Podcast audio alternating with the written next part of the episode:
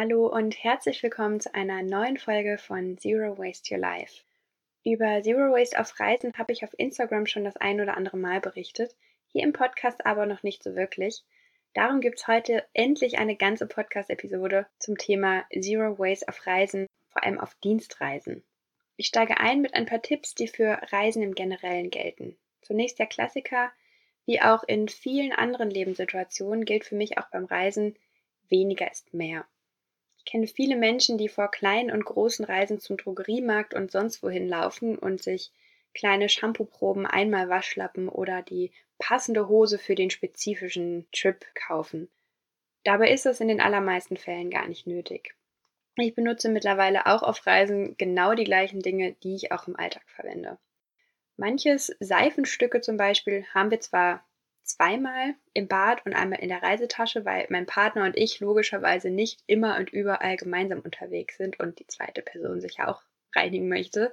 Die meisten Dinge wie Deo, meine Haarbürste, meine Zahnbürste und so weiter nehme ich aber einfach aus dem Bad direkt mit in meine Kulturtasche mit auf Reisen. Das spart Verpackungen, unnötige Doppelanschaffung und somit auch jede Menge Geld und Ressourcen. Fangen wir aber noch mal ganz am Anfang an, das Gepäck.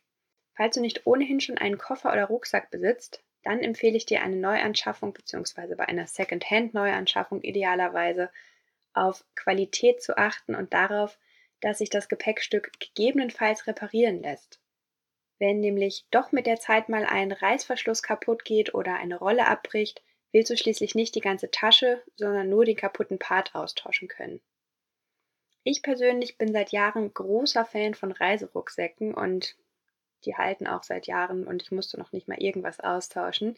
Die sehen zwar nicht classy und sexy aus, so ich bin jetzt auf Businessreisen und äh, wohne sonst wo, aber die sind gut für den Rücken leicht zu tragen und ich bin ja zum Glück nicht eitel. Und das ist mein allergrößter Pluspunkt, wenn ich schnell umsteigen muss oder doch mal ein zweites Gepäckstück zum Beispiel für Materialien brauche, habe ich die Hände frei. Für die An- und Abreise nach wo auch immer Überrascht es dich jetzt wahrscheinlich nicht, dass ich vom Fliegen abrate. Ich bin selbst bis letztes Jahr noch ab und an geflogen, will aber ab 2020 am Boden bleiben. Stattdessen sind je nach Strecke die Bahn, Flixbus oder Mitfahrgelegenheiten bzw. Carsharing wirklich, wirklich gute Lösungen. Schon während deiner Anreise kannst du mit ein bisschen Vorbereitung eine ganze Menge Abfall sparen, indem du von vornherein deine Zero Waste Basics einpackst. Und wenn du diesem Podcast schon länger folgst oder mir auf Instagram folgst, dann hast du mich darüber wahrscheinlich schon ab und an mal reden hören oder Fotos dazu gesehen.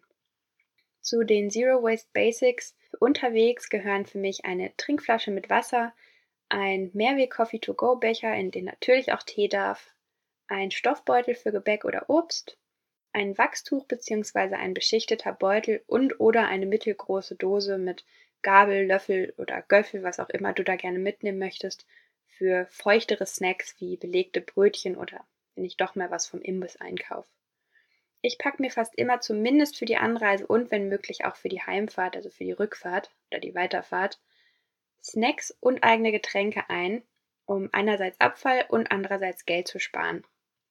Mit diesem Basisset bist du aber auch, wenn du dir unterwegs was holst, gut versorgt. Je nachdem, wo du unterkommst, hast du unterschiedlich viel Einfluss auf den Abfall, der durch deinen Aufenthalt dort anfällt. Wenn du deine Reise selbst buchst, kannst du auf jeden Fall immer bei deinen Airbnb-Gastgebern, je nachdem, wie da die Absprache ist, oder im Hotel vegane bzw. vegetarische Speisen anfragen und gerade bei kleinen Hotels und Gasthäusern häufig auch direkt dazu sagen, was du genau haben möchtest und was nicht, weil sie es direkt einfach für dich einkaufen. Eine Bekannte von mir, die jede Woche als Beraterin in unterschiedlichen Hotels unterwegs ist, hat mir außerdem noch ein paar weitere Tipps für euch gegeben. Sie achtet beim Buchen darauf, dass die Hotels, wenn möglich, eine Form von Ökozertifizierung haben. Das kann man in den Buchungsportalen zum Teil direkt mit angeben, wenn du etwas suchst. Online schaut sie außerdem die Bilder des Hotels an und diesen Tipp finde ich super, super smart und checkt, ob es Seifenspender gibt anstatt Probierfläschchen. Die meisten Hotels haben nämlich auch Fotos von ihren Badezimmern online. Außerdem geht sie immer sicher, und dazu kommen wir später noch, dass es in ihrem Zimmer einen Wasserkocher und einen Mini-Kühlschrank gibt. Gerade wenn du nämlich keinen All-Inclusive-Urlaub machst, der, wie ich finde, auch ein sehr fragwürdiges Konzept ist, darum soll es aber heute nicht gehen, dann stellt sich spätestens, gerade auch wenn du beruflich unterwegs bist, Nachdem deine Snacks für die Fahrt aufgebraucht sind, die Frage, was esse ich nun? Hier hast du je nach deinem Budget, nach deinen Vorlieben und nach der Infrastruktur deines Reiseziels unterschiedliche Möglichkeiten. Nummer 1, du gehst auswärts im Restaurant essen. Von echten Tellern mit echtem Besteck, meistens lecker und oft etwas teurer als die nächste Option, die ich dir gleich vorstelle. Da ich selbst einen Minimagen habe und selten die ganze Portion schaffe, habe ich immer meine eigene Box dabei, um die Reste später zu essen. Du kannst aber auch einfach von vornherein zwei Gerichte bestellen und eins davon direkt in deine eigene Box verpacken lassen, um es später zu essen. Möglichkeit Nummer zwei, pack dir genug Verpflegung ein. Wenn du nur ein paar Tage lang unterwegs bist, dann kannst du dir potenziell genug haltbare Snacks wie zum Beispiel selbstgemachte Müsliriegel oder Rohkost einpacken. Brot oder Brötchen und vegane Aufstriche findest du mittlerweile auch in fast jedem Supermarkt und kannst dich damit ganz gut über den Tag bringen. Mich persönlich macht das kalte Essen allerdings meist schon am zweiten Tag nicht mehr so recht zufrieden. Darum bin ich ein großer Fan davon, nach Möglichkeit selbst zu kochen. Und hier kommt der Wasserkocher gleich ins Spiel. Wenn du selbst kochen möchtest, auch ohne Küche, kannst du unverpackte Lebensmittel in kleinen Beuteln vorportionieren bzw. die Grundzutaten einpacken für das, was du kochen möchtest. In einer Ferienwohnung erklärt sich der Rest von selbst, du kochst einfach so wie zu Hause in der Küche. Was tust du aber im Hotel und ohne Kochzeile? Auch dafür hat mir meine Bekannte einen richtig, richtig coolen Tipp verraten. Thermos Cooking. Gib den Begriff mal bei Ecosia ein. Ich war selbst sehr fasziniert, als ich das erste Mal davon gehört habe. In der Podcast-Folge nächste Woche stelle ich dir ein paar meiner Lieblingsrezepte dazu vor. An dieser Stelle gibt es darum nur eine kurze Erklärung, was Thermos Cooking eigentlich ist. Thermos Cooking sind Gerichte, die du in deiner Thermos, also in deiner Thermoskanne Becher Box, die du wahrscheinlich eh dabei hast, kochen kannst, indem du sie nur mit heißem Wasser aufgießen musst hat so ein bisschen das Prinzip von der 5-Minuten-Terrine mit dem Unterschied, es ist frisch und du kannst die Zutaten unverpackt kaufen und hast nicht diese schrecklichen Plastikbecher. Porridge zum Frühstück ist das allereinfachste Beispiel und die WanderInnen unter euch kennen wahrscheinlich noch viel mehr Rezepte, die man einfach nur mit Wasser aufgießen muss und dann genießen kann. Dazu aber wie gesagt nächste Woche mehr. Vom Essen möchte ich zum Schluss noch mal kurz rauszoomen und ein paar generelle Anmerkungen machen zum Thema Reisen. Ich bin selbst schon sehr viel gereist, sowohl mit dem Flugzeug als auch mit Zügen, Bussen und anderen Verkehrsmitteln.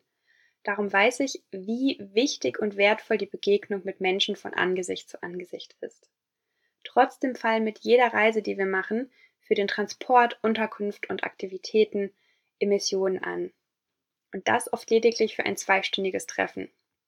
Ich frage mich darum inzwischen vor Meetings außerhalb von Berlin, wo ich wohne, ob ich wirklich dorthin fahren muss oder ob es auch ein Telefonat oder ein Zoom-Call tut. Manchmal ergibt sich dann noch eine Kombination, zum Beispiel ein Call für erste Absprachen, ein Treffen, wenn einer von uns ohnehin unterwegs in der Region der anderen Person ist und dann wieder Videotelefonate. Das mag banal erscheinen, doch letztendlich ist jeder Schritt, den wir tun, um Ressourcen zu sparen, sehr, sehr wichtig. Damit sind wir am Ende dieser Podcast-Episode angekommen. Ich hoffe, du konntest ein paar neue Tipps für dich mitnehmen. Ich freue mich, wenn du mir auf Instagram erzählst, wie du Nachhaltigkeit auf Reisen umsetzt. Und ich freue mich noch mehr, wenn du mir eine positive Podcast-Bewertung dalässt, damit wir mit diesem Podcast möglichst viele Menschen erreichen und inspirieren können. Das war's für heute von mir. Ich wünsche dir eine fabelhafte Woche und wir hören uns nächsten Montag wieder.